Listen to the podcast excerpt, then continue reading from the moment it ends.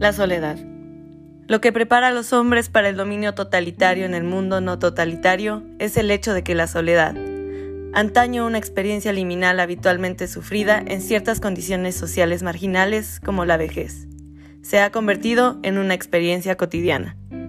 Hannah Arendt, Los orígenes del totalitarismo, 1951.